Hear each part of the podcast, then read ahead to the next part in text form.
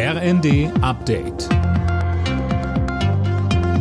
Stündlich neu. Auf den Punkt informiert. Ich bin Linda Bachmann. Guten Tag.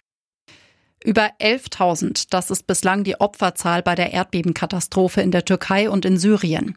Die Rettungskräfte sind weiter im Dauereinsatz und finden immer wieder auch Überlebende. Fabian Hoffmann. Ja, und die machen vielleicht ein kleines bisschen Hoffnung bei dieser Katastrophe. Es gibt Meldungen über Menschen, die über zwei Tage nach den Beben gerettet werden konnten. So beispielsweise eine Fünfjährige in der Provinz Hatay. Sie kam ebenso ins Krankenhaus wie eine 58-Jährige, die nach über 50 Stunden aus einem eingestürzten Hotel geborgen wurde. In Nordsyrien wurde aus den Trümmern eines Hauses ein neugeborenes Mädchen gerettet. Für den Rest der Familie kam jede Hilfe zu spät.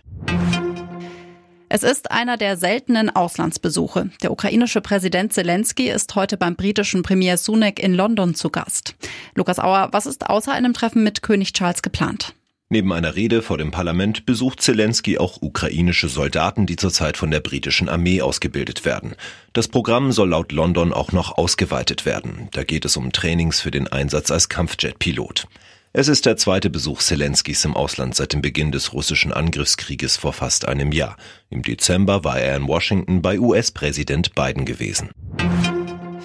Die EU muss beim Thema Migration gemeinsam handeln. Das hat Kanzler Scholz vor dem Gipfeltreffen morgen in Brüssel gesagt. Bei einer Rede im Bundestag bekräftigte er, der Fachkräftemangel in Deutschland kann nur mit Einwanderung gelöst werden. Die Fleischproduktion in Deutschland ist im vergangenen Jahr deutlich zurückgegangen. Acht Prozent waren der stärkste Rückgang seit Jahren, so das Statistische Bundesamt. Besonders groß war das Minus bei der Verarbeitung von Schweinefleisch. Alle Nachrichten auf rnd.de